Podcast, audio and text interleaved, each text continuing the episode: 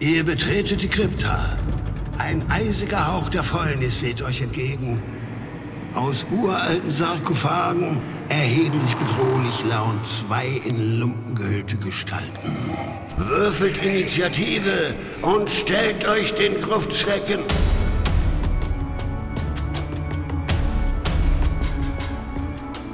Gruftschrecken, der deutschsprachige Oldschool-Rollenspiel-Podcast. In Folge 20 nehmen sich die Gruftschrecken zuerst ihren Stargast und dann den Meister und seinen Tempel des Todes zur Brust. Unterwegs treffen sie auf rosa Elefanten, Menschen ohne Gesicht und Albtraumdämonen. Im Tempel müssen sie sich dann aber an strenge Regeln halten und sollten möglichst wenig auffallen, um im großen Kampf Lord Vold, ähm, dem Meister, die Nase einzudrücken. Willkommen zur heutigen Folge der Gruftschrecken, bei der wir uns mal wieder ein rosa Abenteuer vorgenommen haben, zumindest in der Version, in der es mir vorliegt. Wir betreten, wie es sich für Gruftschrecken gehört, den Tempel des Todes. Ein D&D-Klassiker, zu dem uns Moritz gleich noch mehr erzählen wird, oder beziehungsweise zu dessen Geschichte uns Moritz gleich noch mehr erzählen wird. Und damit wir das nicht nur als zwei alte weiße Männer besprechen, haben wir uns ein bisschen frisches Blut dazu geholt, um über diesen uralten Klassiker zu reden. Und zwar begrüßen wir heute Burak Bones im Gruftschreckenstudio und er darf sich ein bisschen selber vorstellen. Hi, ja, wie der Benny mich gerade so nett vorgestellt hat, ich bin der Burak, ein Freund von Benny und jetzt auch schon seit einigen Jahren D&D-Fan. Ich spiele hauptsächlich die fünfte Edition mit meinen Freunden meistens, aber habe natürlich auch ab und zu mal ein bisschen ja, mich in die Oldschool-Gebiete gewagt und hoffe, dass ich heute was Gutes beitragen kann.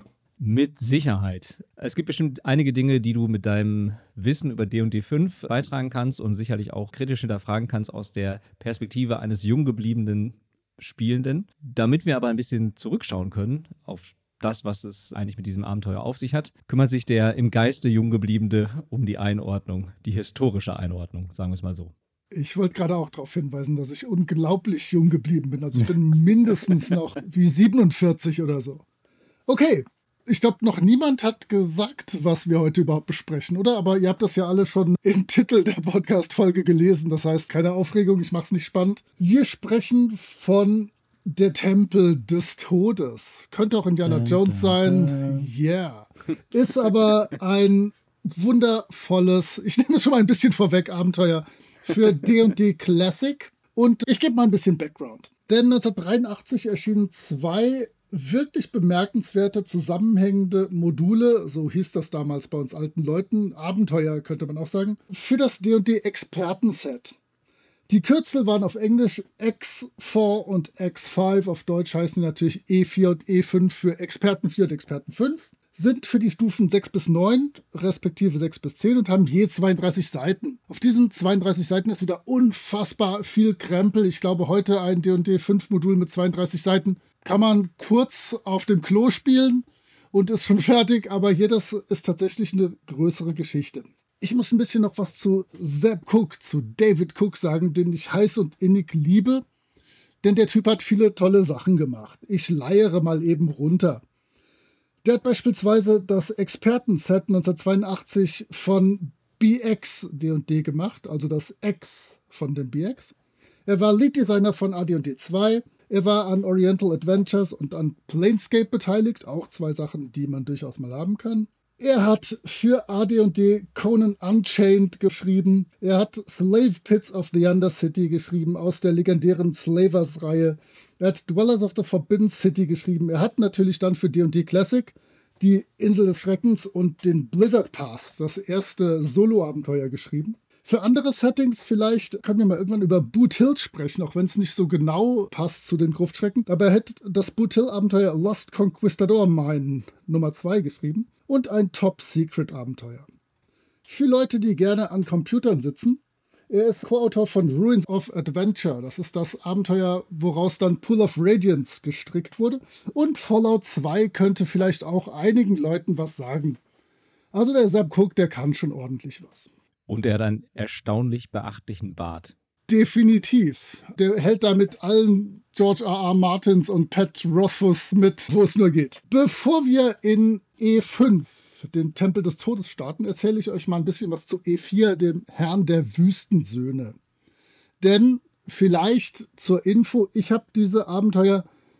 mehrfach so als Teenager, ich war ja dann zehn, als das rauskam auf Deutsch, geleitet. Hatte das vor ein paar Jahren nochmal in eine größere Kampagne selber eingebaut. Erinnere mich also noch relativ gut, aber es ist ein bisschen wirklich so. Ich wurde schon eben vorher im Vorgespräch daran erinnert, dass es so ist, wie alte Männer erzählen vom Krieg. So ein bisschen ist es auch. Deswegen haben wir ja Burak als Verstärkung da, damit wir eine frische, eine frische Perspektive dazu kriegen.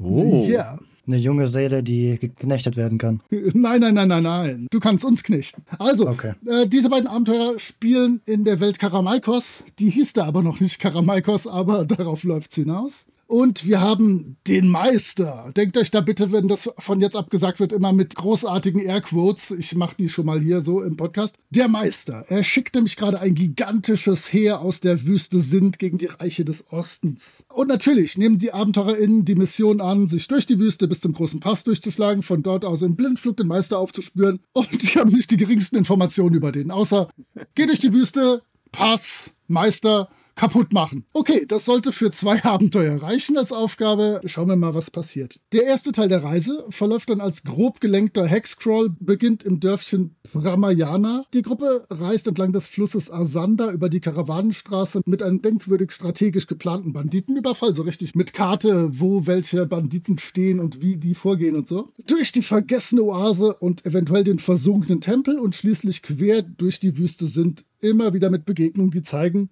dass sich hier gerade etwas Großes, Böses aufbaut. Also dieses Gefühl tatsächlich hat man auch schon während des ersten Abenteuers, auch wenn das merkbar so ein Transition-Abenteuer ist, so eine Überführung, die einfach wirklich zu dem Hauptteil hinführt. Irgendwann dann kommt die Gruppe hoffentlich am Pass an, der von einer Abtei, wieder Airquotes, spezieller Mönche beschützt wird. Und diese Abtei ist ein großartiger und überraschender Abschluss des Abenteuers und ich bin sicher, dass danach alle Beteiligten Albträume von den mysteriösen Boot den gigantischen rollenden Festungen Juggernaut. Hat ein bisschen was von Juggernaut, aber man kann nicht alles haben. Vielleicht gab es da Copyrights dran. Oder den weisen, geierköpfigen Nagpas haben werden. Hier kann das Abenteuer dann tatsächlich auch gut enden. Aber natürlich wird es noch viel besser, wenn danach E5 der Tempel des Todes gespielt wird. Und dieses Abenteuer beginnt dann direkt im Einstieg in den großen Pass und danach mit dem Land Hule vor der Brust. Das wird H-U-L-E geschrieben. Sprecht es aus, wie ihr wollt. Ich habe es als 10-Jähriger, 12-Jähriger, 13-Jähriger und 15-Jähriger Hule ausgesprochen. Das muss also gut genug sein. Und hier muss man jetzt den Meister finden und ausschalten. Tja, wie wird denn das Ganze eingeleitet? Nun, es ist so, dass der zweite Teil des Moduls halt direkt vor dem großen Pass anfängt. Das heißt, wenn man ja das erste Abenteuer gespielt hat, weiß man halt direkt, wo man ist. Man setzt da fort, wo man aufgehört hat. Und wenn man, so wie ich, das Abenteuer davor noch nicht so gut kennt, kriegt man halt erstmal die ganzen Randinformationen. Das heißt, wer ist der Meister, was hat es sich auf sich mit dem Nomaden, die jetzt gegen den Westen ziehen. Und man erfährt, dass man schon einige Hindernisse überwunden hat und jetzt halt am großen Pass ankommt. Danach sind in der Einleitung noch die üblichen Formalitäten, dass man halt das Expertenregelset halt am besten dafür braucht und halt auch neue Monster hier vorkommen werden, die man dann halt ja hinten im Anhang dann sieht. Und es wird von einem unbekannten Wohltäter noch geredet, den der DM hier einsetzen kann, wie er möchte, um der Gruppe weiterzuhelfen, aber es wird natürlich noch betont. Buh, rufen wir natürlich an dieser Stelle. Buh!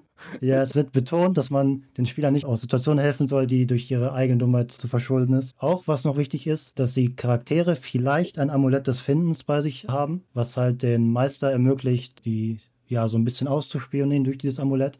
Er selber kann nicht ausspioniert werden, weil er seins in einem schwarzen Beutel hält. Also da ist der Meister ein bisschen raffiniert. Und das ist schon, ich würde sagen, ein wichtiger Aspekt auf jeden Fall. Ansonsten sollte man die Spieler nochmal darauf hinweisen, dass es jetzt in sehr feindliches Territorium kommt und sie sich auf alles gefasst machen sollten. Hör mal, mir fällt gerade auf, kann es sein, dass ich mich für die Katakomben des Nekromanten etwas von den Steinen des Meisters habe inspirieren lassen? Das war überhaupt nicht beabsichtigt. Ich weise das weit von mir.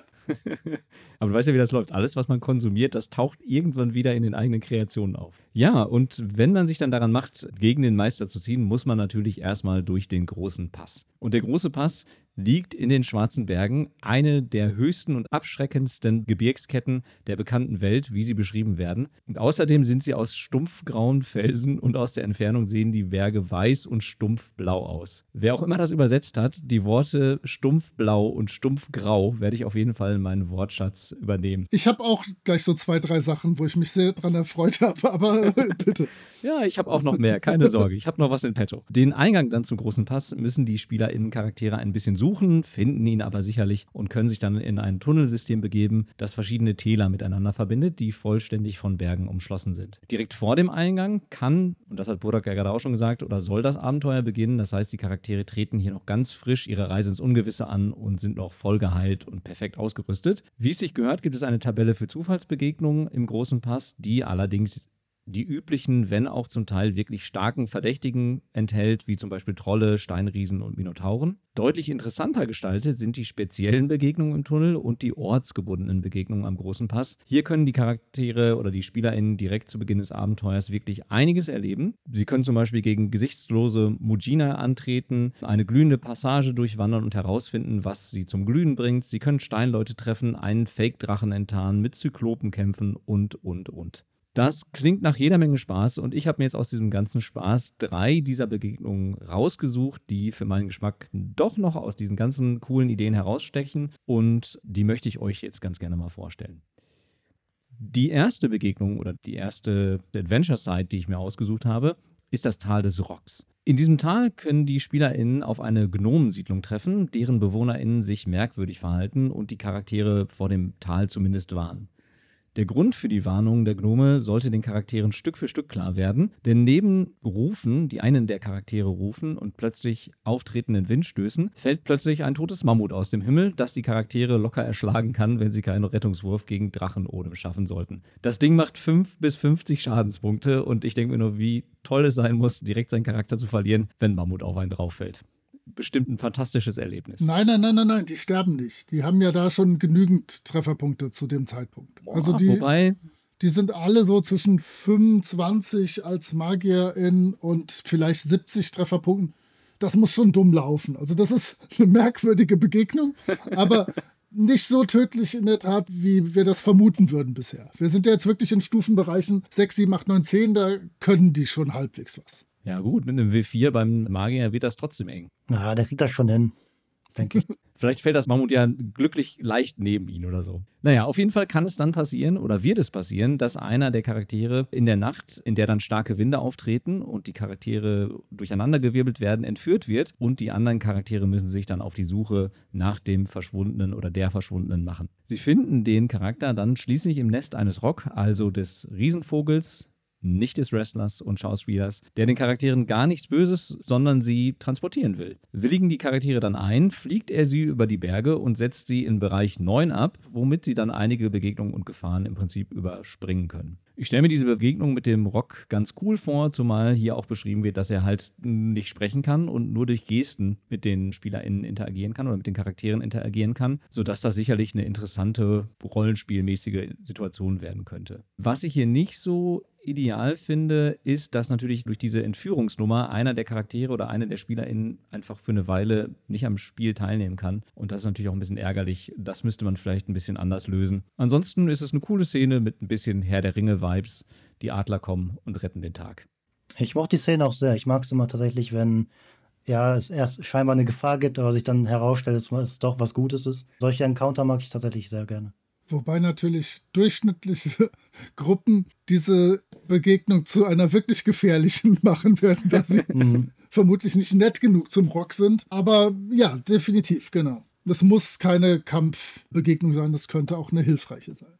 Was aber auf jeden Fall sein muss, ist die Begegnung, die ich mir als nächstes herausgesucht habe. Wir sprechen hier über eine Gruftschreckenfolge und eine Gruftschreckenfolge kommt nicht ohne Pilze aus. Daher hier die obligatorische Pilzdosis aus diesem Abenteuer. Verdammt, ich hatte schon die Finger gekreuzt, Käse, Käse, Käse. Aber dann waren es die Pilze wieder, okay. Naja, Pilze sind auch nicht schlecht. Und zwar sprechen wir über den Pilzpalast. Beim Pilzpalast können die Charaktere zwei völlig unterschiedliche Erfahrungen machen, je nachdem, ob ihnen ein Rettungswurf gegen Gift gelingt. So erscheint der Bereich entweder als angenehmer, ruhiger Tunnelbereich mit einem seltsamen Duft und märchenhaften Pilzwald oder als riesige Höhle mit abscheulichen Pilzen, von denen glühender Schimmel tropft, durch die spurenverseuchtes Wasser fließt und in der eine Art Pilzburg aus aufgehäuften grünen, grauen, schwarzen und blauen Pilzen auf die Charaktere wartet. Charaktere, die unter dem Einfluss der Pilzsporen stehen, bemerken diese Gefahr natürlich nicht. Sobald die Charaktere dann im Raum sind, werden sie von immerhin 20 Pilzsporen-Zombies angegriffen, bei denen es sich so um bleichhäutige Höhlenbewohner handelt. Falls die SpielerInnen die Zombies besiegen und den Wald weiter durchforsten, können sie noch, je nach Wurf auf der Zufallstabelle,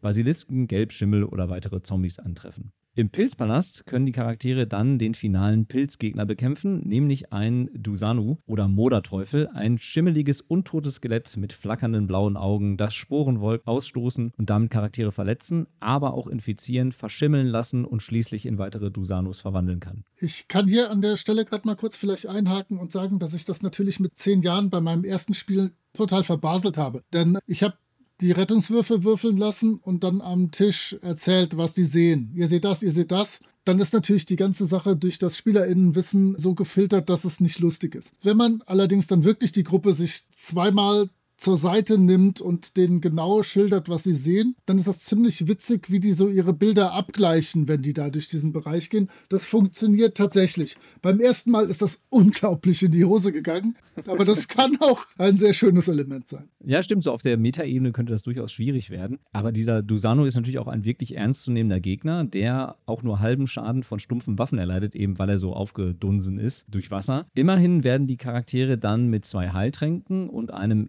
ESP-Medaillon belohnt. Ich finde, das ist ein wirklich cooler Bereich mit einem coolen Gegner, in dem man sicherlich gut Stimmung aufbauen kann. Gefällt mir durch und durch, vielleicht aber auch nur, weil ich schon mit Pilzsporen infiziert wurde. Okay. In der Tat ist es so, dass hier alle einzelnen Elemente immer sehr viele Überraschungen und coole Elemente haben. Diese Abtei am Ende von Herr der Wüstensöhne ist schon so, dann hier im Tunnel, dieser Palast ist schon so. Naja, also nach dem Pass öffnet sich dann die Welt wieder zu einer großen Hexwelt und wir müssen. Moment, Moment, Moment. Ach so, hast du. Oh Gott, hast Ich du noch noch deine was. dritte Begegnung? Um Gottes Willen, ich kann, ich kann nicht zählen. Entschuldige. Ich habe doch noch eine dritte Begegnung. Schneiden, schneiden, schneiden. Nein, lass ruhig drin. Alles cool. Also, ich habe noch eine Sache. Eine ziemlich coole Sache, nämlich den Mondbrunnen. Wie der Name dieses Bereichs schon verrät, kann man hier einen alten roten Drachen antreffen. Und einen Brunnen. Man muss halt nur eben an dem alten roten Drachen vorbei und schon kann man aus dem Mondbrunnen trinken oder an ihm Dinge ausprobieren. Dafür, dass da ein alter roter Drache auf die Charaktere wartet, hat der Brunnen aber auch wirklich starke Kräfte. Sein Wasser heilt Charaktere, verdoppelt den Wert von Edelsteinen, belebt Charaktere wieder, man kann in Vollmondnächten in das Reich des Mondes hinaufsteigen. Sehr cool und sehr DCC-mäßig. Da wird auch nur gesagt, dass der Spielleitung überlassen ist, wie genau das Reich des Mondes aussieht. Da könnte man komplett eigenes Abenteuer rausstricken. Und das Wasser des Brunnens lässt auf kargen Boden auch noch Pflanzen wachsen. Insgesamt ein absoluter Wunderbrunnen und sicherlich ein nützlicher Ort für die Charaktere, aber durch den roten Drachen auch eine große Herausforderung. Insgesamt gefällt er mir aber ziemlich gut. Dieser Wunderbrunnen kann ich klar empfehlen. Was ich vielleicht noch hinzufügen würde, bei den speziellen Begegnungen, die man halt frei verteilen kann, mochte ich auch das erste, also die Kinder der Höhle. Ich finde, das war auch noch eine interessante Begegnung. Und zwar hat man hier die Wahl, also man sieht, wie Höhlenbewohner gegen einen erstmal scheinbar Humanoiden kämpfen. Und da muss man sich dann halt als Gruppe schnell entscheiden, wem man zur Hilfe eilt. Entweder halt den Höhlenbewohnern oder halt diesem Humanoiden. Und sollte man sich für den Letzteren entscheiden, stellt sich heraus, dass es in Wirklichkeit eigentlich ein Mujina ist. Also eine Kreatur, die halt aussieht wie ein Humanoider, aber in Wirklichkeit ja eher daran interessiert ist, solche zu töten. Und ich finde gerade, wenn man erstmal in diesem Dilemma steckt und dann halt die falsche Entscheidung trifft, von der die Spieler halt keine Ahnung haben, könnte es meiner Meinung nach sehr interessant sein, wenn dieser Mujina sich halt der Gruppe anschließt. Da könnte man auch noch interessante Events draus gestalten, finde ich. Nach dem Verlassen des Passes. Nachdem wir dann den Pass verlassen, öffnet sich die Welt wieder zu einer großen Hexwelt und wir müssen in Hule in Erfahrung bringen, wo der Meister sich nun befindet. Und dann wird auf sechs Seiten Hule und eine Stadt geschildert und das ist der für mich schwächste Teil des Abenteuers, weil das der ist, wo am meisten reingebuttert werden muss, damit der richtig gut wird. Hat natürlich trotzdem großartige Momente und ich habe ein Wort gelernt. Es hat sich also schon gelohnt. Hule ist nämlich das heilige Land, wird beherrscht von einer Hagiarchie. Und ich weiß jetzt, dass eine Hagiarchie eine Regierung heiliger Männer ist. Und wir reden hier tatsächlich nur von Männern. Also das ist gut oldschool. Da sind die Frauen mal wieder ganz weit unten in sämtlichen Pyramiden, die sich so ergeben. Also danke, Hagiarchie. Hat sich gelohnt. Diese Herrscher, die über das Land herrschen, sind Menschen. Aber die BewohnerInnen sind vor allem Orks, Gnolle, Grottenschrate, Kobolde und Oger. Es werden chaotische Gottheiten angebetet und es gibt eine klare Hierarchie. Ganz oben stehen die heiligen Männer. Ihnen unterstellt sind dann die Hellseher. Die Hellseher sind so eine Art Polizei, Schrägstrich Glaubenspolizei.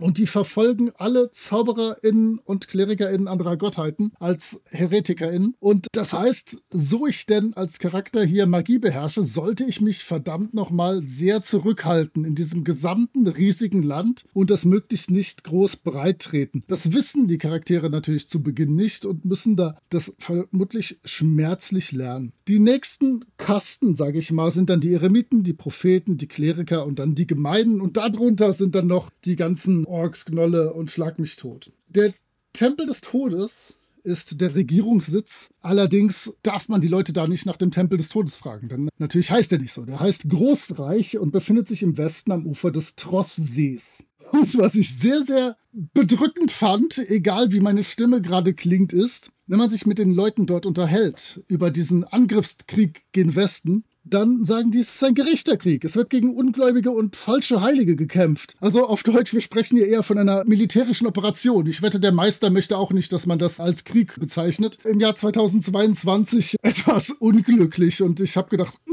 als ich das gelesen habe. Nun ja, es gibt zu diesem Land noch eine Zufallstabelle mit 30 Einträgen und die ist wirklich gut. Hier wird nämlich einfach die Welt dargestellt. Ich kann hier auf diese Eremiten, Hellseher, Kleriker, Orks, Oger und so weiter treffen. Da ist jetzt nichts Besonderes aber die Welt wird einfach repräsentiert. Jetzt kommt das uneleganteste überhaupt. Und zwar wird eine Stadt geschildert, die heißt Magden. Und auf der Karte sind vier Städte und da steht dann drin, ja, die erste Stadt, in die die kommen, ist Magden. Schreibt dann bitte Magden auf der Karte daneben. Das hasse ich ja. Also entweder da ist Magden oder die, das ist eine andere Stadt, verdammte Axt.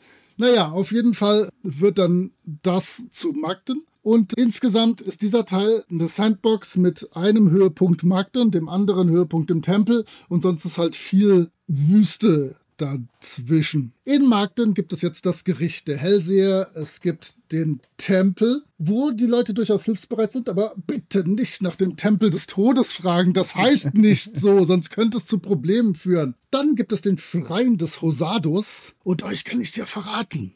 Aber Hosados ist der Meister. Was? Aber, aber nicht weitersagen. Was toll ist, ist, hier in diesem Schrein können die Charaktere unglaublich viel erfahren, was sie nicht zwingend mit dem Meister in Verbindung bringen müssen. Aber wenn der Groschen fällt, haben sie einige Dinge in der Hand, die sie gegen ihn ins Feld führen können. Dann gibt es einen Unterschlupf der Diebe, wo Kanopa, ein Dieb der zehnten Stufe, mit ein paar Schergen wohnt und vermutlich wird die Gruppe da mal irgendwann reintippeln. Und dieser Typ hat ein intelligentes Schwert. In den D&D-Expertenregeln sind intelligente Schwerter ohnehin der super magische heiße Scheiß und die gab es da irgendwie im Sonderangebot. Auf jeden Fall hat jedes Expertenabenteuer, was was auf sich hält, ein bis drei magische Schwerter und die sind dazu noch intelligent und dann muss ihr Wille gegen deinen kämpfen und du musst sie dir untertan machen und ach, ist das alles aufregend. Aber sie haben dafür coole Features, die sie beherrschen. Und hier habe ich aufgeschrieben, hihi, denn da ist bei der Übersetzung, das ist der Unterschlupf und unter dem Unterschlupf ist die Leitstelle der Diebe. Das hört sich irgendwie so äh, nach Feuerwehr oder Polizei an, aber ich mag das. Kammer und Leitstelle. Dann gibt es den Marktplatz. Auf diesem Marktplatz wird gerade ein Theaterstück aufgeführt. Und auch dieses Theaterstück hilft einmal beim Finden des Tempels, als auch, wir erfahren da schon, dass es irgendwie einen Sturmriesen gibt, den der Meister sich untertan gemacht hat. Aber auch da müssen wir wieder die Informationen miteinander verknüpfen. Wir dürfen das nicht als simples Kasperltheater sehen, was durchaus passieren kann, gerade wenn man die Illustration zeigt, die in diesem Abenteuer enthalten ist. Ja, also mir gefällt das ziemlich gut. Es gibt noch zwei Elemente, die so vorkommen können. So können die in der Kneipe in eine Falle gelockt werden und dann werden die außerhalb der Stadt geschleppt und dann gibt es ein Zeitlimit von 30 Minuten, um dieser Falle zu entkommen. Finde ich ganz witzig. Und es gibt noch eine Kneipenbegegnung, die die Gefahr zeigen soll, in der man hier allgegenwärtig schwebt. Diesen Dolch, dieses Schwert, das über einen kreist. Also Magden ist cool, aber dass das jede Stadt sein kann, die da auf der Karte ist, das macht mich fertig fertig. Das geht gar nicht. Ich hätte da lieber, glaube ich, die vier Städte jeweils einmal ganz kurz nur mit drei, vier Sachen geschildert, anstatt für Magden so fünf, sechs coole Ideen aufzufahren und dann stehe ich als Spielleiterin für die nächsten vier Städte, die da kommen, mit runtergelassenen Hosen da und muss mir irgendwas ausdenken. Das geht doch nicht so. Okay, aber wir sind jetzt zu dem Trosssee gereist haben alle Sachen zusammengesetzt, alle Informationen und kommen in den Tempel des Todes, welcher als Karte, finde ich schon mal, bevor ich an euch das Wort gebe, ziemlich cool aufbereitet ist. Denn wir haben oh, einmal ja. die klassische Draufsicht und dann haben wir so eine Sicht von der Seite, damit wir sehen, wie das aussieht, wie hoch die Gebäude sind. So, das finde ich ganz, ganz großartig. Und bitte, der Tempel besteht aus drei Teilen. Haut rein. Ja, also sobald man den Tempel halt zum ersten Mal betritt, kann man den Spielern eigentlich schon direkt diese Ansicht zeigen, würde ich sagen wie die Insider es sagen würde. Das Großreich natürlich, nicht der Tempel des Todes. Ja, die Spieler sind dann direkt, also schon mittendrin im feindlichen Territorium so gesehen und haben schon einige Sachen gelernt in dem Sinne, also wie die sich zu verhalten haben. Hier wird den Spielern ja geboten, erstmal den Tempel erstmal zu beobachten, denn sobald die das tun, werden die halt sehr viel darüber lernen. Und zwar ist der Tempel sehr stark bevölkert, also es gibt sehr viele Leute, die hier arbeiten und die Spieler sollten in dem Sinne auch schon wissen, dass es eher auch eine Verwaltungsfunktion hat, dieser Tempel. Dementsprechend sieht man da viele Leute. Sie sehen immer wieder Figuren mit verschiedenen Roben, die haben verschiedene Farben. Und je nachdem, welche Farbe man hat, darf man sich anders frei in diesem Tempel bewegen. Und wenn Sie den Tempel weiterhin beobachten, bekommen Sie halt verschiedene Möglichkeiten, wie Sie in diesen Tempel reingelangen. Denn das ist erstmal die erste Herausforderung, die Sie haben. Denn der Tempel ist auch gut bewacht, wie man es erwarten würde. Dementsprechend wird er entweder angeboten, dass die einen Geheimgang finden, dass die Spieler sich irgendwie eine Uniform verschaffen. Wie genau ist nicht angegeben, aber den Spielern wird bestimmt was Kreatives einfallen. Oder halt, dass auch möglich ist, durch eine Begegnung im Wald an den Tempel zu kommen. Ansonsten gehen diese ganzen Leute einem bestimmten Tagesablauf nach und den können sich die Spieler dann zunutze machen. Und zwar war es so, dass die Arbeiter halt in vier Klassen unterteilt waren. Sollte eine Person eine weiße Robe tragen, ist es ein Eingeweihter. Die Meister sind gelb gekleidet, die heiligen Männer purpur und die Hellseher natürlich rot. Und so ist auch die Reihenfolge dieser Aufteilung. Das heißt, wenn man ein Hellseher ist, mit einer roten Kleidung kommt man überall rein oder in die meisten Gegenden des Tempels. Und wenn man ein Eingeweihter ist, halt eher nur im ersten Bereich. Und sobald die Charaktere sich halt Zugang verschafft haben, indem sie halt sich entweder diese Roben beschafft haben, durch eine Geheimtür reingekommen sind oder unsichtbar sich da reingeschlichen haben, müssen sie sofort auf der Hut sein. Gerade hier ist die Gefahr, den Auftrag irgendwie zu vermasseln und dementsprechend auch das Vorankommen unmöglich zu machen, sehr groß, denn sobald sie halt einen größeren Tumult veranstalten, werden sie halt entdeckt. Ja, angekommen im Tempel sieht man erstmal einen großen Platz, der auf jeden Fall offen gestaltet ist.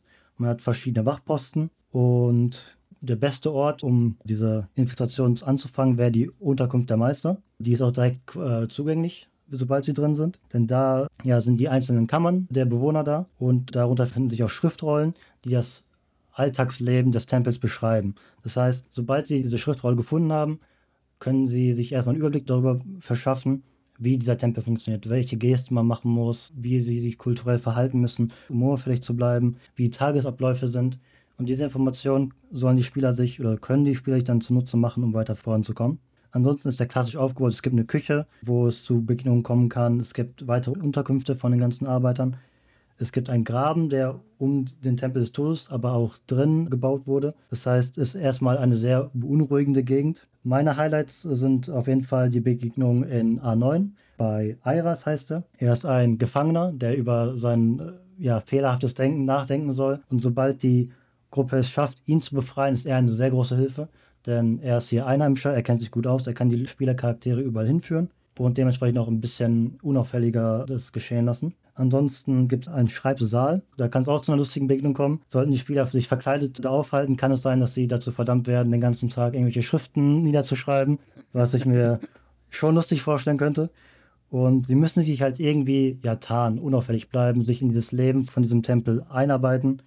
Und das finde ich erstmal generell ein schönes Konzept. Und ansonsten, ja, verschiedene Räume zu erkunden. Manchmal sind Schätze da drin, manchmal nicht. Ansonsten gibt es noch den Kanzler der Eingeweihten, auch eine Person, die für eine interessante Interaktion sorgen kann, denn er wird als sehr unangenehme Person beschrieben, die auch etwas bösartig ist. Also denen kann man dem Spieler ein bisschen Druck geben, sobald die sich vielleicht einigermaßen wohlfühlen in diesem Tempel. Und ansonsten gibt es wieder zig Chancen, über den Meister etwas in Erfahrung zu bringen. Es gibt eine Bibliothek, wo ähnliche Sagen, Legenden wieder aufgeführt werden. Und dann geht es eigentlich direkt schon weiter in den nächsten Teil. Also das war jetzt der Teil A. Für Teil B müssten die sich, so, sollten sie eine weiße Robe haben, ja, in irgendeiner Form eine bessere kriegen, um da reinzukommen.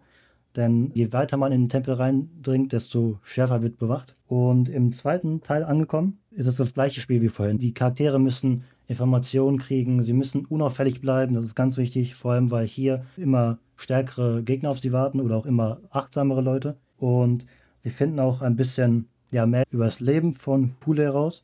Es gibt die Halle der Gesetze, wo halt einzelne Gerichtsverfahren stattfinden. Und hier haben sie auch schon die Gelegenheit, wenn sie wissen, dass Rosados der Meister ist, hätten sie hier schon eine Gelegenheit, ihn tatsächlich anzugreifen, denn in B3, in der Halle der Gesetze, ist ein Sarg, wo der eigentliche Körper von ihm dargestellt wird. Und ja, das sollte ich jetzt auch noch nicht verraten. Nein, verrat nichts. Der Meister ist nicht wirklich in seinem Körper, sondern er kontrolliert gerade einen anderen. Und der eigentliche Körper ist halt jetzt hier. Das heißt, wenn die Charaktere es wissen, können sie hier schon den Meister angreifen oder ihm einen großen Schaden zufügen. Ansonsten werden sie wahrscheinlich erstmal darauf konzentrieren, weiterzuziehen. Ja, sie durchforsten die verschiedenen Kämmer, also ein Gericht, die Kammer der Schreiber, wo halt Leute Gesetzestexte abschreiben, wo Leute unaufmerksam all ihre Fragen beantworten, weil sie so zugehäuft sind von Arbeit. Also man kann diese Infiltration sehr frei gestalten. Man hat sehr viel, womit man arbeiten kann, während die Spieler halt in einer eher unangenehmeren Situation sind. Und hier gibt es auch wieder viele Herausforderungen. Mein Highlight noch ist, würde ich sagen, die Kammer der Prüfungen. Da ist ein Wasserspiegel, eine Schale mit Wasser drin. Und sollte ein Spieler diese Schüssel sich näher angucken, kann er, wenn er es schafft, äh, den Rettungswurf erfolgreich abzuschließen, kann er wie eine Wahrsagekugel beliebige Leute oder Orte ausspionieren, eventuell auch den Meister. Ansonsten wird er in einer anderen Dimension gefangen, wo er gegen Schatten kämpfen muss und löst sich nach und nach in Rauch auf was natürlich durch die Hilfe von seinen Mitspielern verändert werden kann. Ansonsten ist dieser Charakter ja weg. und wenn das nicht passieren sollte und sie es schaffen, all diesen Herausforderungen zu trotzen, wartet natürlich der letzte Abschnitt vom Tempel des Todes auf sie. Ja, und man muss ja wirklich sagen, also was du ja gerade schon mal geschrieben hast, Burak, ich finde diese Idee der Infiltration in diesem Tempel wirklich cool. Also, dass man sich dann immer wieder neue Proben besorgen muss, dass man versuchen muss, Stückchen für Stückchen sozusagen sich heimlich vorzubewegen, das gefällt mir auch richtig gut als Thema, so für diesen ganzen Tempelkomplex. Das ist schon geschickt gemacht, auf jeden Fall. Das Einzige, was ich mir problematisch vorstelle, ist, wenn man es wirklich mit einer Gruppe von acht Spielercharakteren spielt, könnte das ein bisschen zu viel sein, würde ich sagen, für eine Infiltrationsmission. Es gab die Möglichkeit halt, oder eine der Wege, wie man hier reinkommt, war, dass man bestimmte Spielercharaktere gefangen nimmt. Dann könnte man natürlich die Gruppe irgendwie schön aufteilen, vielleicht, dass jeder dann seine Momente hat. Aber mit acht Leuten ja, eine geheime Basis zu infiltrieren, stelle ich mir ein bisschen schwieriger vor, tatsächlich. Aber gut. Ich hatte von den Gruppen, mit denen ich das gespielt habe, eine, wo ich mich daran erinnere, dass die wie Blücher da reingestürmt sind, mit rasselnden Säbeln die sind halt noch nicht mal über die ersten drei Kammern und den ersten Hof hinausgekommen. Also da muss wirklich mit Finesse vorgegangen werden, ja. sonst klappt das nicht. Und da kann die Spielleitung auch ruhig wirklich hart sein und das komplett mal ausspielen und so. Da entstehen schöne Momente und es entsteht wirklich das Gefühl von, oh, das ist aber alles fremd, lass uns mal irgendwie möglichst viel rausfinden, damit wir hier möglichst wenig auffallen und mhm. unsere Mission zum Ende bringen können. Also sehr, sehr gutes Rollenspiel. Abenteuer, was wirklich Rollenspiel braucht und nicht nur rumgeschnetzel. Ich würde auch sagen, da ist das Experten, was davor angegeben wird, das ist ein Expertenabenteuer, das würde ich auch sagen, trifft hier auch zu. Ich glaube nicht, dass man das einfach mit Anfängern spielen könnte. Aber gut. Ja, je nachdem, glaube ich, wie man es kommuniziert. Also, ja. was mir halt wirklich gefällt, ist ja einfach, dass es hier sehr offen gehalten ist und dass die SpielerInnen wirklich ganz viele Möglichkeiten haben, irgendwie ihre eigenen kreativen Ideen einzubringen. Von daher kann ich mir vorstellen, wenn man das gut kommuniziert, kann man das auch gut mit EinsteigerInnen spielen. Ja. Wenn man es jetzt als Fortsetzung spielt, sind sie natürlich keine EinsteigerInnen mehr, sondern sind schon ein bisschen professioneller unterwegs. Mhm. Ja. Nee, ich wollte noch mal kurz auf das Basis- und Expertendingenskirchen eingehen. Die ersten drei Stufen sind ja die Basisstufen bei D&D Classic, wo wirklich im Prinzip durch Kerker gekraucht wird und Monster geplättet und Erfahrung gesammelt. Und dieses Expertenset von Stufen 4 bis 14, das öffnet dann praktisch die Welt. Da kommen dann Wildnisabenteuer dazu, Stadtabenteuer und deswegen macht das hier der Sepp Cook wirklich exemplarisch ziemlich gut und zeigt, ich habe hier eine Wildnis, eine Hexcrawl-Karte für euch, ich habe hier eine Stadt für euch, ich habe hier einen Tempel für euch, der im Prinzip wie ein Mikrokosmos einer Stadt ist, wo ihr euch benehmen müsst und Sachen rausfinden. Also ich finde das sehr exemplarisch für diese Stufe, auf der das D&D Classic da gespielt wird. Und dann später auf höheren Stufen kommen dann wirklich Dinge, wo Kontinente und ganze Machtblöcke bewegt werden. Aber hier so Wildnis, Stadt, Tempel passt genau. Ja, und jetzt gehen wir jetzt ins Eingemachte oder ans Eingemachte, denn wir kommen zum Hof des Meisters, der natürlich, wie es sich gehört, für einen Hof eines Erzschurken sich ein bisschen erhöht befindet in dieser ganzen Stadt. Und ich habe mir auch hier wieder ein paar exemplarische Orte herausgesucht, die mir besonders gut gefallen haben. Unter anderem die Eingangshalle, alleine weil da etwas auftaucht, was wir auch auf dem Cover sehen können. Darüber werden wir sicherlich später noch sprechen. Hier gibt es nämlich in dieser Eingangshalle auf beiden Seiten des Eingangs eine riesige Statue einer rot-schwarz gestreiften Kreatur mit Elefantengesicht samt Hörnern, Tentakeln auf der Brust und Krebsklauen und Fangzehen. Und wie könnte es anders sein, sind diese Statuen gar keine Statuen, sondern gefährliche Dämonenwesen, sogenannte Malferrer. Diese greifen die Charaktere aber nur an, wenn die Charaktere versuchen, unsichtbar in den Palast zu kommen oder nicht das richtige Gebet sprechen. Dieses können sie lernen, wenn sie einfach eine Weile vor dem Eingang warten und die KultistInnen dann beim Betreten beobachten und quasi das Gebet lernen. Die Malferrer, wenn sie dann angreifen, dürften wirklich harte Gegner darstellen, da sie mit ihren Klauen und ihren Tentakeln angreifen und damit sogar Charaktere festhalten und pro Runde 2 bis 6 Schadenspunkte verursachen können. Außerdem ist ihr Atem noch giftig, sie können Unsichtbares entdecken und mit dem Zauber Klopf, Klopf, heute nennt man den einfach nur Klopfen, alle Türen öffnen. Sie sind gegen Säure immun und nur mit magischen Waffen zu verletzen. Im Innern gibt es dann noch ein paar Geheimgänge und Orks, die aus dem Verborgenen auf die Charaktere schießen können. Was mir aber hier besonders gut gefällt, ist, dass die Charaktere den Kampf durch geschicktes Vorgehen umgehen können und gleichzeitig aber auch abgefahrene Gegner erschaffen wurden, die die Charaktere zumindest beim ersten Spielen des Abenteuers nicht einzuschätzen wissen. Beides gefällt mir richtig gut. Kleine Anmerkung dazu: Auf meinem Cover wirkt der Malferra ein bisschen rosa. Ich glaube, so würde ich ihn auch schon fast im Spiel darstellen wollen. Ja, der, der muss rosa sein. Allerdings ist es so ein bisschen so ein schmutziges Rosa. Come on. Das ist nicht Gummibärchenbande rosa, sondern so, so ein bisschen dunkle, dunkelrosa. Bestimmt gibt es da einen exakten Farbton für, den wir natürlich alle drei nicht kennen. Mir fehlt da das passende Vokabular. Ja. Ja, dann habe ich mir noch den öffentlichen Schrein rausgesucht, unter anderem wegen einer fantastischen Übersetzung, die hier getroffen wurde. In diesem Raum begegnen die Charaktere zwei ausgebildeten Woanders-Bestien. Eine wunderschöne Übersetzung von Displacer Beast, die den Raum bewachen und nur auf Befehl des Meisters angreifen. Die Wände sind mit den zehn Stufen auf dem Weg zur Heiligkeit bemalt.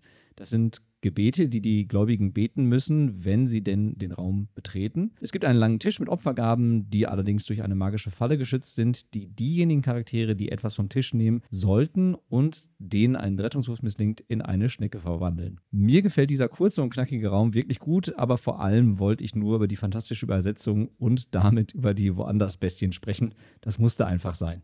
Hätte das nicht woanders sein können? Wow.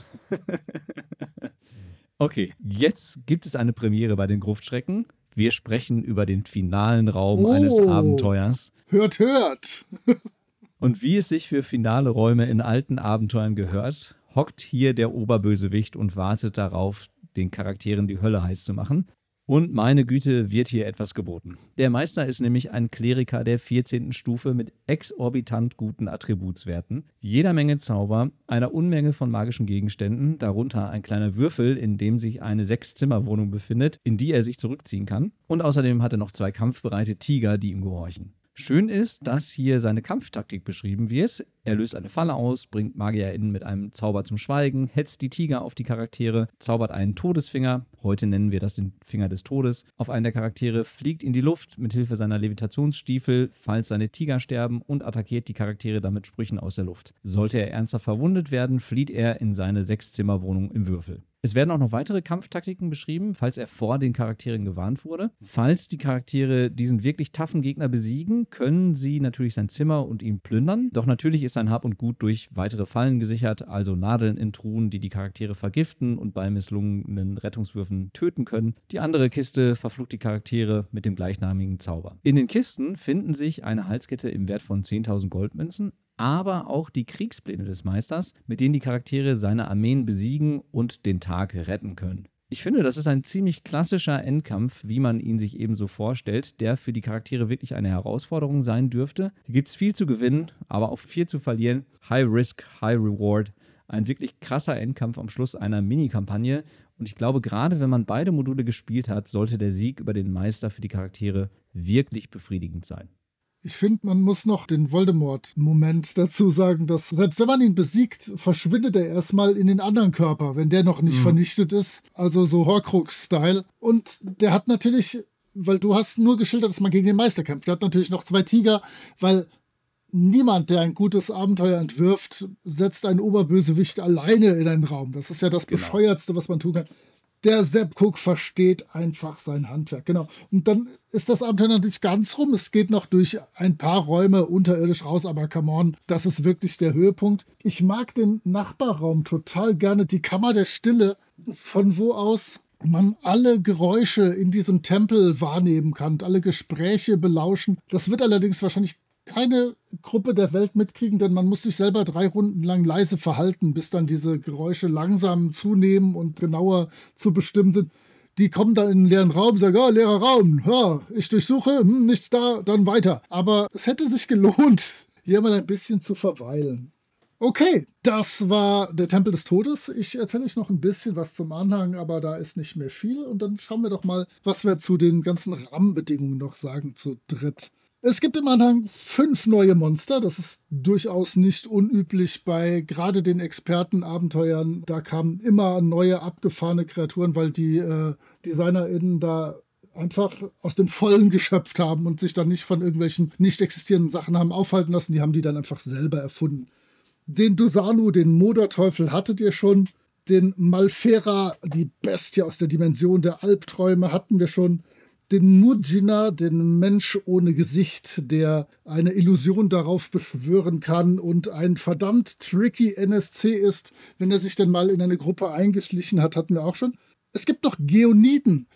Warst du nicht der Fan von diesen kleinen, rundlichen Schlawinern, die in, in welchem Abenteuer waren die nochmal? Ich bin alt und vergesslich. Du meinst die White Monks aus genau. dem italienischen Abenteuer, was wir besprochen genau, haben? Genau, genau, genau. Hier die Geoniden sind auch ein bisschen so. Ich habe nur geschrieben, wieder was für Fans kleiner, runder, steiniger Wesen. Also ist so genau dein Beuteschema. Wie viele Fans gibt es denn? Davon. ich glaube einen, aber der hat Spaß.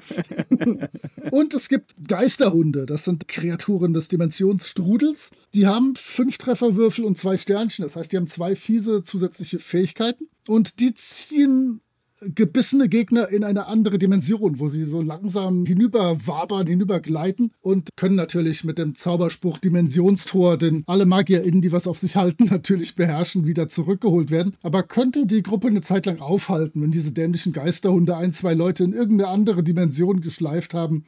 Sehr unerfreulich. Und da gibt es natürlich auf ja, einer halben Seite grob vorgestellt sieben vorgewürfelte Charaktere, natürlich wirklich nur mit Werten, Ausrüstung und mehr benötigt man da ja auch nicht. Den Hintergrund könnt ihr ja selber erfinden, wenn ihr das wollt. Aber wer will das schon? Okay, bevor wir zum Fazit kommen. Burak ist schon mal aufgefallen, er hätte gerne ein paar Takte zur Sprache gesagt. Deswegen, ich werde euch mal schnell meine Meinung zu Karte, Illus, Layout und Sprache sagen und dann könnt ihr gerne daran anschließen. Mhm. Ich finde die Karten in diesem Abenteuer sehr gelungen. Ich sagte schon, vor allem diese beiden Perspektiven des Tempels sind Weltklasse. Die Illus sind allesamt von Timothy Truman, sind allerdings nicht allzu viele. Das sind vielleicht fünf, sechs Illus in diesem Band. Aber das Kasperl-Theater finde ich total cool. Und die halbseitige Illu der Geisterhunde, die ist wirklich auch klasse. Zum Layout ist nichts zu sagen. Das ist Business as usual. Das ist klassisch dreispaltiges D&D Classic. Das sieht halt so aus. Und Sprache, ich habe nur aufgeschrieben, keine Ahnung, kommt mir normal vor. Da kann Burak dann vielleicht aus 5e-Sicht was sagen. Und vielleicht insgesamt noch für mich als schönen Abschluss bei den Illustrationen und den Schilderungen. Es wurde wirklich in meinen Augen vermieden, kulturelle Aneignung zu betreiben, denn man kann das alles nicht so richtig greifen. Das hat irgendwie was Indisches, was vom Nahen Osten, aber es ist nicht so, dass es jetzt irgendwie eine Kultur oder eine Religion verwurstet wird. Das äh, fand ich sehr gelungen, denn da kann man schnell in eine Falle tappen, die zwar 1983 vielleicht noch nicht zu erkennen war, aber im Jahr 2022 einen äh, brutal über einem zuschnappt. Okay, wie sieht's bei euch aus? Was sagt ihr zu Sprache und so weiter? Das klang jetzt so, als hätte ich so viel zu sagen, aber das stimmt gar nicht. Was mir einfach aufgefallen ist, dass zum Beispiel so Kleinigkeiten wie, dass ein Kleriker, ein Priester in der Gruppe empfohlen wird oder auch, dass zum Beispiel betont wird, oder gesagt, nein, nicht betont, aber gesagt wird, dass man Spielern, die durch ihre eigene Dummheit in schlechte Situationen kommen, halt nicht unbedingt einen Freifahrtschein geben sollte. Das sind so Sachen, die ich in 5E noch nicht so gesehen habe, oder also sprachlich zumindest noch nicht, aber halt natürlich schon, ja, unausgesprochene Regeln waren so ein bisschen. Ansonsten würde ich mich auch anschließen. Ich habe natürlich viele Aspekte von verschiedenen Kulturen in diesem Abenteuer wiedergefunden, darunter auch der türkischen. Und das fand ich auch eigentlich ganz äh, schön. Also es, ähm, für die Spielercharaktere wird es wahrscheinlich auch einmal eine Reise sein in ein unbekanntes Gebiet und für die Spieler dann dementsprechend wahrscheinlich auch. Zu dem Zeitpunkt, wo dieses Abenteuer auch ja, beliebter war. Also man kennt natürlich alte Filme, die auch im Orient spielen. Zum Beispiel Die Mumie ist einer meiner Lieblingsfilme, die so in diesem Raum spielen. Und auch das Cover zum Beispiel finde ich ja, könnte auch halt ein Roman sein, der, bis auf die Monster natürlich, hätte auch ein Romancover sein können, das auch im orientalischen Raum spielt. Und mir hat es allgemein sehr gut gefallen tatsächlich. Ein bisschen zu tödlich vielleicht. Aus 5E-Sicht. Ja, also das Cover gefällt mir auch wirklich gut. Ich mag sowieso die rosane Farbe dieses Bandes, wobei Moritz ja die ganze Zeit behauptet, es sei nicht rosa, aber ich bin mir ziemlich sicher, dass das ein Farbton des Rosanen ist. Des rosa Spektrums. Ich enthalte mich. Wobei man sagen muss, also der Malfera, der vorne abgebildet ist, der hat auf jeden Fall so ein bisschen Meme-Qualitäten, weil er so um die Ecke schaut und irgendwie so in den Raum reinguckt. Der hat heute ein bisschen was von Soldberg. Ich habe immer sofort, ja, ich genau bin das. Arzt im Kopf, wenn ich ja. den sehe, aber, aber da 1983 war da noch nicht dran zu denken. Aber mir gefallen ja auch Cover immer einfach dann, wenn sie so ein bisschen das Interesse an diesem Abenteuer wecken und ich glaube, das schafft das Cover auf jeden Fall. Also wenn ich das so gesehen hätte, irgendwo rumstehen, würde ich es mir auf jeden Fall mitnehmen, einfach weil es cool aussieht. Burak, würde man sich das auch 2022 noch kaufen, wenn man das irgendwo im Regal sieht? Mit dem Rosa und den komischen vielen Elementen auf dem Cover. Sei ehrlich, du darfst ehrlich sein. Also ist schon wieder Full Circle gegangen. Also jetzt würde ich sagen, es ist so oldschool, dass es schon wieder gut aussieht. Und dann würde ich es natürlich nehmen. Aber ich glaube, wenn ich jetzt erstmal nach einem spannenden neuen Abenteuer suchen würde, würde ich wahrscheinlich erstmal zu was anderem greifen. Aber das Cover ist sehr einladend, würde ich sagen. Also es zeigt, was es verspricht. Gut, dann kommen wir zum Fazit und Benny räuspert sich schon, äh, der will loslegen. Ja, ich habe gar nicht so viel zu sagen. Mir gefällt das richtig gut. Das ist ein rundum total nettes Abenteuer mit jeder Menge Dingen, die man entdecken kann, wo die SpielerInnen interagieren können. Man kann es auf ganz viele Arten und Weisen spielen, glaube ich. Es gibt verschiedene Zugänge. Wir haben ja gerade schon gehört, es gibt verschiedene Parts dieses Abenteuers, die sich unterschiedlich gestalten können. Es gibt viele, viele Wege, auf denen man dieses Abenteuer durchschreiten kann. Also ich bin rundum zufrieden. Und das wollte Moritz ja nur hören, dass ich heute sage, dass dieses Abenteuer gut ist. Ja, was anderes geht ja auch gar nicht. Dann lasse ich dem Gast gleich das Fazit, also das Fazit, Fazit und wiederhole mich ein bisschen. Es ist ein Abenteuer, was sehr exemplarisch für die D&D-Expertenstufen steht, was eine Sandbox im Bereich einer 2 Minus präsentiert, was aber für einen Tempel im glatten Einser-Bereich zeigt die Stadt, das ist eine 3, weil man die hinsetzen kann, wo man möchte. Sowas geht ja nicht. Das macht mir Kopfschmerzen. Aber es ist wirklich, es sind so viele abgefahrene Ideen drin. Und das ist wirklich das, was für mich damals die Sepp Cook-Abenteuer ausgemacht hat.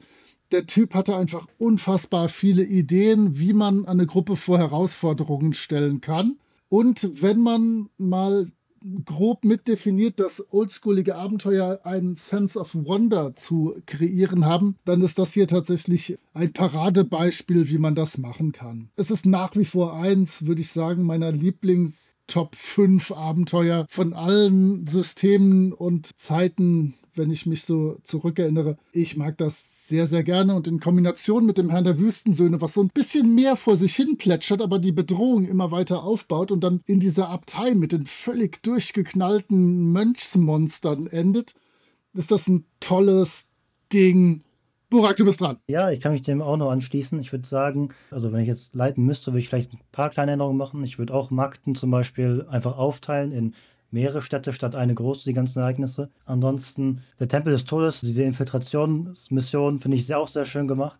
Ich würde vielleicht sagen, da könnte man, würde ich jetzt persönlich vielleicht ein bisschen nachsichtiger sein, weil es ist ein Drahtseilakt, wenn man halt das spielerisch meistern möchte oder einen zufriedenstellenden Rahmen. Und ich würde sagen, da kann man vielleicht natürlich, ohne jetzt den Spielern es zu einfach zu machen, den, ich würde sagen, ein bisschen entgegenkommen. Vielleicht, mh, hm, ja, schwierig, also ich wüsste nicht genau wie, aber ich würde zumindest den ein bisschen mehr Spielraum geben, in irgendeiner Form. Außer natürlich, die meisten es irgendwie und schaffen es selber, dann würde ich es natürlich so sein lassen.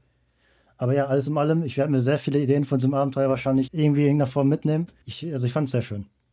Ja, wir können vielleicht noch einwerfen, dass es das Abenteuer, wenn ich mich richtig erinnere, schon in der D&D 5 adaptierten Version gibt von Goodman Games, oder? Ich gucke gerade rüber. Es gibt die Borderlands, es gibt die Isle of Dread, es gibt die Lost City, es gibt Castle Amber, es gibt den Temple of Elemental Evil und eins mit der Nummer 3, was ich von hier aus nicht erkennen kann.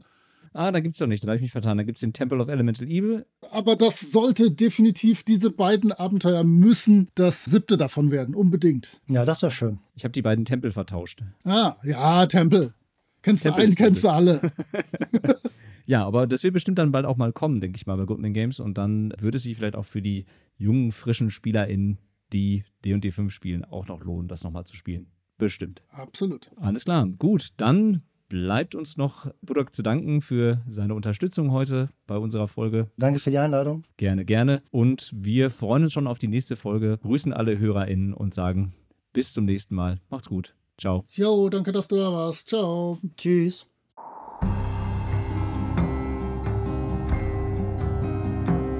Ihr findet die Gruftschrecken unter anchor.fm slash Gruftschrecken unter twitter.com slash Gruftschrecken und über alle gängigen Podcatcher. Vielen Dank an Sascha von Yellow King Productions für die Produktion des Intros. Dank auch an Nick DiSalvo und seine Band Elda für die freundliche Genehmigung, ihren Song 3 für das Outro nutzen zu dürfen. Wir freuen uns über inhaltliches Feedback, positive Bewertungen und neue HörerInnen.